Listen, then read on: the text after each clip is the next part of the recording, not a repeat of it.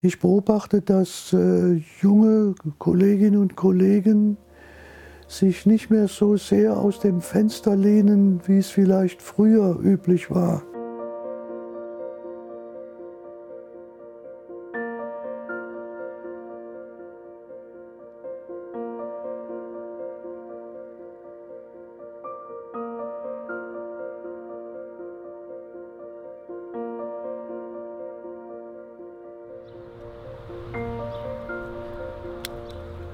Der Garten ist Erholung. Ich bin oft mit Problemen nach Hause gekommen, die sich in der Redaktion, im Verlag oder in der Betrachtung zu einem Ereignis ergeben haben. Und diese Probleme habe ich früher bewältigt, indem ich den Rasen gemäht habe. Heute habe ich einen Roboter, der das für mich macht. Ich habe auch nicht mehr so viele Probleme als Ruheständler oder als Unruheständler. Aber damals, als ich noch aktiv als Journalist gearbeitet habe, da war der Garten mir oft Erholung, ja, Erholung und äh, hat mich abgelenkt.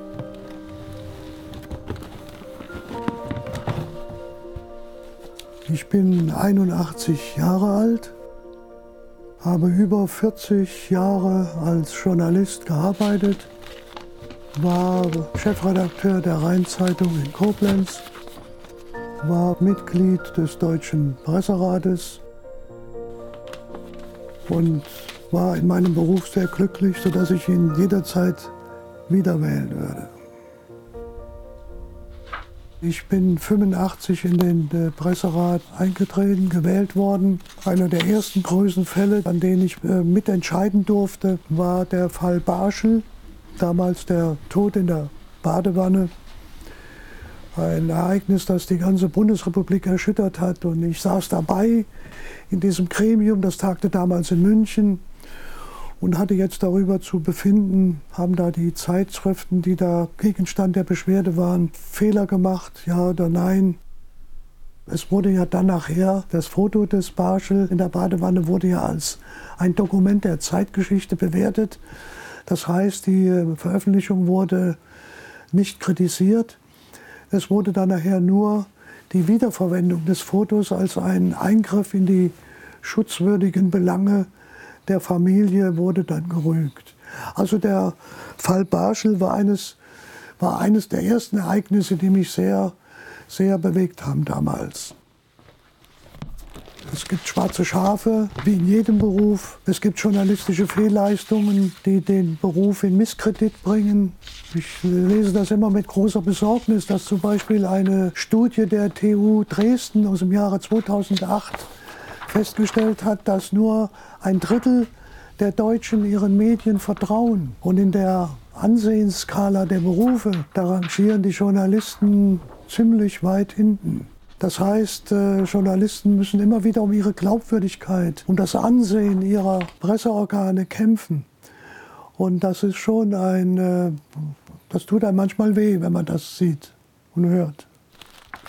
Was ich bedauere, dass äh, in den Medien heute viel zu wenig über den Presserat und seine Arbeit berichtet wird. Ich finde, es würde die Glaubwürdigkeit und das Ansehen der Printmedien erhöhen, wenn die Leserinnen und Leser erfahren würden, dass es eine Institution gibt, die gerade über die Qualität der Veröffentlichungen wacht und unter Umständen auch auf Beschwerden reagiert wie ich auch in meiner Tätigkeit als Sprecher des Presserates immer wieder dafür gekämpft habe, dass wir uns um eine Ethik der Mediennutzer bemühen. Wir müssen unseren Leserinnen und Leser und vor allen Dingen die Jugend heranführen an äh, Maßstäbe, denen man die Qualität eines Mediums messen kann. Ich bin Journalist geworden, weil ich gut schreiben konnte. Ich habe eigentlich gar keine richtige Ausbildung erfahren. Ich habe mir das alles selber angeeignet, was ich als Rüstzeug brauchte. Und aus dieser Erfahrung ist bei mir immer wieder das Bemühen entstanden, dass ich anderen mein Wissen, was ich hatte, weitervermitteln wollte. Und ich habe als junger Lokalredakteur eine Broschüre herausgebracht, beim Redigieren entdeckt. Da habe ich Tipps gegeben, wie man einen Einspalter schreibt, wie man eine Nachricht schreibt wie man einen Bericht schreibt, einen Beitrag, eine Reportage, wie man mit Namen umgeht und, und, und. Und daraus ist dann später eine lose Platzsammlung entstanden, in der ich meinen Kolleginnen und Kollegen alles, was man wissen muss als Redakteur, mitgeteilt habe. Ich habe immer das, was ich gelernt habe, mein Wissen habe ich weitergegeben an andere. Alles habe ich in dieses Buch hineingepackt und da es einen blauen Umschlag hatte, wurde es dann in der Redaktion der blaue Schilling genannt. Ja, ich fand es sehr witzig. Mein Chefredakteur damals, der, der hat dieses Ausdruck gebraucht und naja, ich habe darüber mich amüsiert. Das war dann daher folgerichtig, dass ich, als ich im Deutschen Presserat saß, die Spruchpraxis des Presserates nicht in den Aktenbergen verschwinden lassen wollte, sondern ich habe sie aufbereitet und habe dann jedes Jahr Spruchpraxis geschrieben. Also immer wieder Kolleginnen und Kollegen Orientierungshilfen bieten wollen, für den beruflichen Alltag. Als ich dann diese Spruchpraxis veröffentlichte, da wurde ich immer wieder gebeten, doch in Seminaren diesen Pressekodex und die Fälle, die im Presserat entschieden worden sind, mitteilen. Und aus dieser Zeit ist dann auch die Zusammenarbeit mit der ABZV entstanden. Viermal im Jahr in Seminaren bin ich aufgetreten und habe fairen Journalismus gepredigt. Das ist ja, wenn Sie das so von Bethik sprechen, das klingt ja wie so ein Schnarcher. Ich habe das doch mehr praxisorientiert gemacht. Ich habe die jungen Kollegen Presserat spielen lassen. Wir haben Fälle durchgesprochen, haben darüber beraten, was man da entschieden hätte, wenn wir Presserat gewesen wären. Wir denken, dass, äh, dass der einzige Punkt, der hier zum Tragen kommen könnte, wäre die Ziffer 10.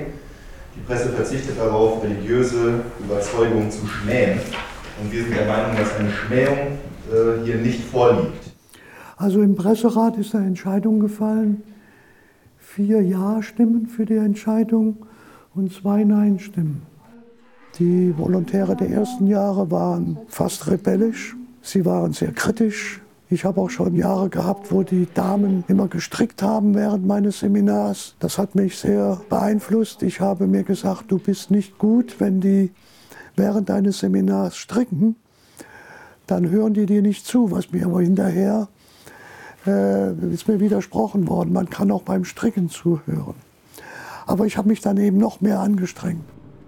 Ich denke gerne an diese Seminare zurück und ich bilde mir ein, dass ich doch dem einen oder anderen ein wertvolles Rüstzeug für seinen Beruf gegeben habe. Ich glaube, dass Journalisten heute dasselbe Rüstzeug haben müssen wie auch damals schon. Wir gehen auch in die Öffentlichkeit. Wir treten für freien Zugang zu den Nachrichtenquellen ein. Wir treten für Pressefreiheit ein. Und wir tun eine ganze Menge in der Ausbildung junger Journalisten. Nur es sind heute die Bedingungen, unter denen sie arbeiten, das Arbeitsfeld eigentlich viel, viel größer geworden. Was vielleicht heute nicht mehr so gilt wie damals. Wir waren eine große Solidargemeinschaft. Wir, waren, wir haben ein Gemeinschaftsgefühl gehabt. Wir haben uns mit dem Produkt identifiziert. Und wir haben uns praktisch die Beine ausgerissen für unsere Zeitung. Und das ist heute, glaube ich, heute gibt es sehr viele Einzelkämpfer im Bereich der Medien und äh, weiß nicht, ob da nicht auch Ellenbogen gebraucht werden, die damals äh, wohl auch, die es wohl damals auch gab, aber nicht in dieser Ausprägung wie heute. Ich beobachte, dass äh, junge Kolleginnen und Kollegen sich nicht mehr so sehr aus dem Fenster lehnen, wie es vielleicht früher üblich war. Dass man vorsichtig geworden ist, dass man nicht anecken will. Das liegt sicherlich daran, dass man seine Chancen weiterzukommen, dass man diese Chancen nicht vertun will. Dabei denke ich, ist es gerade in unserem Beruf wichtig, dass man kritisch ist, dass man kritisch bleibt. Und deshalb äh, mache ich immer wieder allen jungen Kolleginnen und Kollegen Mut, ihre Kritikfähigkeit zu bewahren. Denn wenn wir Journalisten nicht mehr kritisch sind, dann denke ich, kann man diesen Journalismus vergessen. Weil ich die Kombination von Wort und Bild und Film als sehr faszinierend empfinde, beneide ich jeden Videojournalisten oder jeden Filmjournalisten, der heute in den neuen Medien sich betätigen kann. Ich selbst kann es ja nur noch als Amateur und habe gerade einen Film gemacht über die Bundesgartenschau in Koblenz und habe dafür sogar einen Preis gekriegt.